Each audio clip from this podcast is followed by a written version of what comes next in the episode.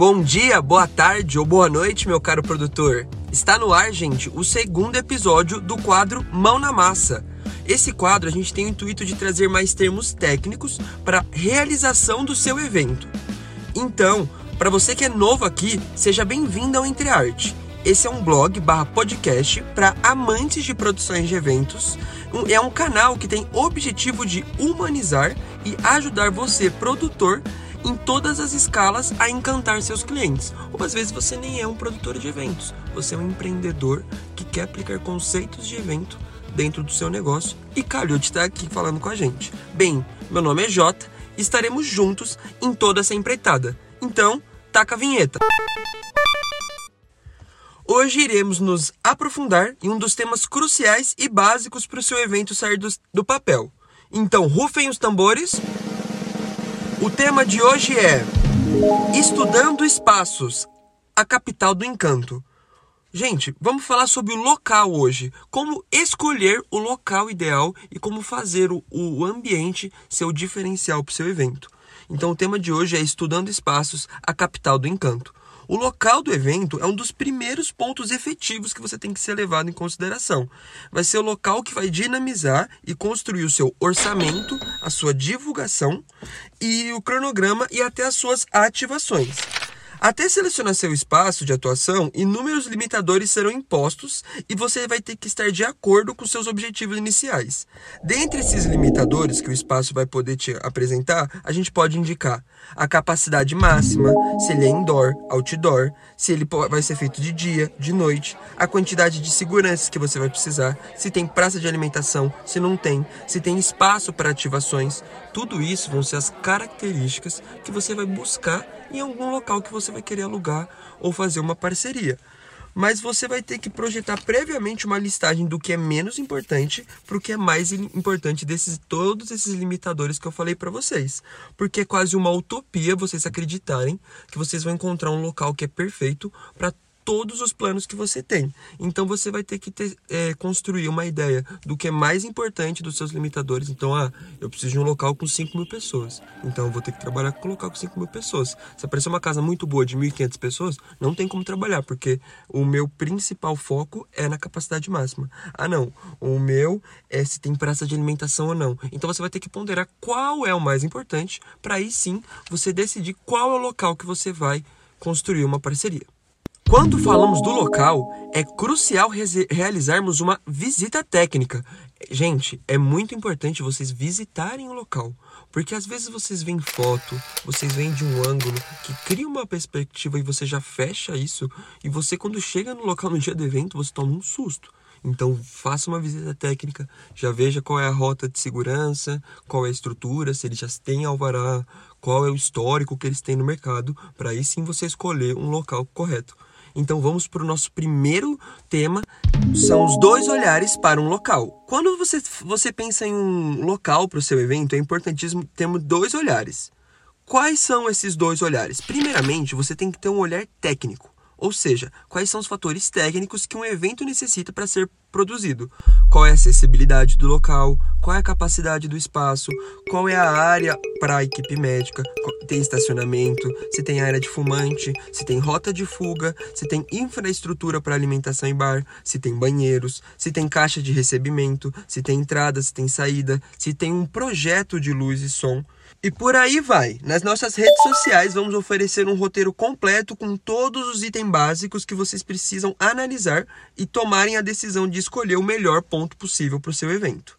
Esses itens mais gerais precisam ser interpretados como viabilizadores, ou seja, quais são as características que podem confortar melhor seus clientes, evitar atrasos e problemas. São características primárias que são nítidas para todos que estiverem presentes. Então preze por simplicidade, gente, e objetividade. Consiga facilitar todos os possíveis riscos para que seu evento possa ter uma execução coercitiva. Partindo o nosso segundo olhar, é necessário alinhar o local com a nossa proposta de conceito e identidade, organizadas previamente. Para você entender um pouco mais sobre construção de um conceito, volta lá no nosso episódio do, do, do, nosso primeiro quadro do Fora da Caixinha. Trouxemos insights e depoimentos bem legais e vocês poderão se aprofundar bem mais. Bem, voltando. No momento que você constrói a identidade e o conceito, o local passa a ter a responsabilidade de traduzir essa identidade esse conceito e potencializar a sua mensagem. Então vamos ao exemplo. Você criou a proposta de produzir um, um evento de stand-up comedy noturno com o tema Empoderamento Feminino no Humor. Para encontrar o local ideal, você precisa responder alguns questionamentos identitários e específicos para o seu evento. O local escolhido tem algum histórico negativo de preconceito ou abuso a mulheres? Qual a visualização por completo de todos os espectadores? A luminosidade é adequada para a apresentação do humorista?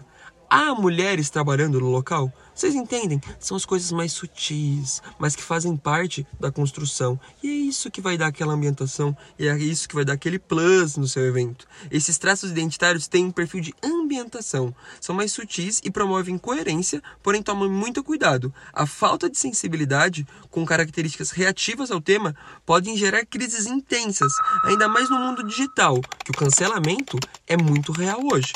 Então toma muito cuidado na sua mensagem e não se perder. O segredo dessa perspectiva é a análise de entender o que diferencial do conceito traz e o que o local é responsável para possibilitar isso para o cliente. Então é muito importante você pensar em todos os detalhes. Vamos para a próxima etapa do nosso conceito. A próxima etapa é aluguel e parceria. Vamos seguir para essa próxima etapa que é crucial para a execução do seu evento, porque envolve dinheiro. Após analisar a viabilidade de produzir e concluir que o local é ideal, tanto a eficácia quanto conceitualmente, chega um momento que você precisa fechar o contrato com o dono do espaço. Existem basicamente dois jeitos de você fazer isso, gente. O primeiro é o aluguel. É um pagamento único e fixo, geralmente um valor proporcional que seja seguro para o dono do ponto. Geralmente é uma coisa mais segura para o dono, é um dinheiro certo que ele vai receber pelo espaço que ele tem. A outra opção é a parceria, ou seja, uma porcentagem de algum setor da sua produção e a rentabilidade do, do, do dono do ponto vai de encontro com o seu sucesso. Ou seja, se o seu evento for muito bem, o dono vai ganhar mais. Se o seu evento for vazio, o dono vai se ferrar. Eu já fiz eventos em parceria que infelizmente os eventos não lotaram e a pessoa entrou com o bar comigo e não teve um, uma rentabilidade boa. Que se ela tivesse cobrado aluguel, ela com, cer com certeza teria ganho muito mais. Porém, eu também já tive parcerias que o evento lotou e a pessoa que estava com participação do bar também teve um lucro maior. Então, parceria vai de encontro com o sucesso do seu evento. Quando tratamos de aluguel, é o primeiro caminho que todo cara que é o dono do ponto vai querer, porque é o dinheiro mais fácil e rápido que ele vai conseguir. Então, se optar ir por esse caminho, trate de criar parcelas para pagamento dá um sinal inicial para você garantir aquela data e outros pagamentos mais próximos da data do seu evento, para que seja possível você levantar essa grana para pagar os seus ingressos. Caso o dono do local faça questão do recebimento em um único pagamento, use isso a favor. Aperta por desconto e maximize a sua margem de lucro. Então, se ele quiser receber no, no ato, fale então eu quero pagar menos, porque daí você consegue abaixar e consegue ter uma margem de lucro maior. Agora, no caso de parcerias, o caminho é diferente. Você precisa avaliar a margem a ser cedida e qual setor irá repartir com o contratado. Existem diversas formas de parceria. Pode ser com o bar, com a bilheteria, estacionamento, alimentação ou participação do lucro líquido. Então, você tem que avaliar, porque o bar, geralmente, é o bem mais precioso de um evento. É onde tem o maior lucro. Então, a porcentagem que você vai ceder do bar é muito significante. E tem a bilheteria, tem ativações, tem N opções que você pode fazer de pessoas ganharem dinheiro junto com você. Para formatar uma proposta, é mais interessante e ideal mesclar pelo menos duas dessas áreas para que seu parceiro sinta firmeza na sua proposta.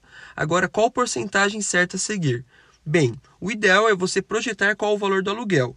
Por exemplo, se o aluguel é 10 mil, você precisa entender qual é a área do dono do ponto vai tirar para o rendimento médio do seu evento nem numa noite ruim e nem numa noite espetacular. Então, se eu, qual que seria um dia médio para o seu evento? O quanto que por cento de algum setor que vai re responsabilizar esses 10 mil que era o aluguel que ele pediu inicialmente.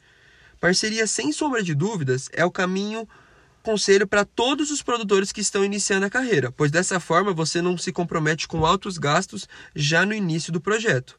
Lembre-se sempre de vender seu peixe muito bem. Formalize uma proposta com o seu parceiro, visualize o potencial que o seu evento tem e o quanto ele pode lucrar a mais se as pessoas fluírem bem. Use como base proposta para patrocinadores, mas envolva com enfoque em lucro, em vez só de exposição de marca. E agora vamos para a nossa última etapa. Chegando na nossa última etapa, vamos para o contrato. Fechando o nosso episódio da semana, vamos para o principal, o contrato. Sei que em alguns casos parece chato e mera formalidade, mas, porém, sem um contrato você está perdido, gente. Acredite. Já no início das conversas, deixe claro para o dono do espaço que você quer firmar aquele acordo com o documento. Vai ter um feedback na hora se ele é profissional ou não. Então, se você quiser fazer um contrato e o cara começar de papinho, ah, não, depois a gente vê, você vê que o cara não é profissional. O cara vai estar ali para ferrar você em algum momento. Porque sempre tem aqueles. Ah, já já a gente faz. Semana que vem, vamos só adiantar as coisas. Aí a semana que vem passa, vira outra semana e vai dar seu evento e deu tudo errado. Já aconteceu comigo, pode acontecer com você. E se você está recebendo essa dica, não deixa acontecer. Pressione pelo documento. Garanta seu direito pelo seu trabalho. Nossa profissão é altamente desvalorizada e depende de nós a seriedade por ela. Crie um formato padrão de contrato. Deixe somente algumas lacunas naquelas opções flexíveis como data, local, espaço, nome do contratado, capacidade, entre outros, que daí você cria um padrão e uma formalidade. Nós do EntreArt estaremos disponibilizando o um modelo padrão para você no nosso blog, para você alterar e deixar com a cara da sua produtora. Mas crie um escopo dele e sempre inicie tendo como base. Isso garante o profissionalismo e diminui o seu risco a erros. Ah, galera, muito bom, muito bom mesmo. A cada semana que passa, o nosso projeto vai criando uma personalidade própria. Espero que estejam curtindo a nossa proposta e semana que vem tem mais um episódio do nosso quadro Fora da Caixinha. Dessa vez com o tema Tabacaria dá dinheiro? Então, abriremos para perguntas na caixinha no nosso Instagram e interajam, galera. Quem faz o programa são vocês. Aproveitando a deixa das redes sociais, pedimos muito para que todos vocês acompanhem em todas as nossas plataformas. Ajuda na causa e você fica inteirado 24 horas o que o Entrearte está preparando para você. Entrearte Oficial no Facebook e Entrearte Podcast no Instagram. Do mais, fica o nosso agradecimento aos minutinhos que você parou a sua vida para ouvir mais uma vez e nos vemos semana que vem. Tchau, tchau! Para terminar, no Mão na Massa, a gente sempre faz uma frase motivacional que eu acho que cabe no, no episódio. O da semana foi o seguinte: O sucesso normalmente vem para quem está ocupado demais para procurar ele. Então é isso, galera. Vejo vocês semana que vem em mais um episódio de Entre Arte a arte de entreter.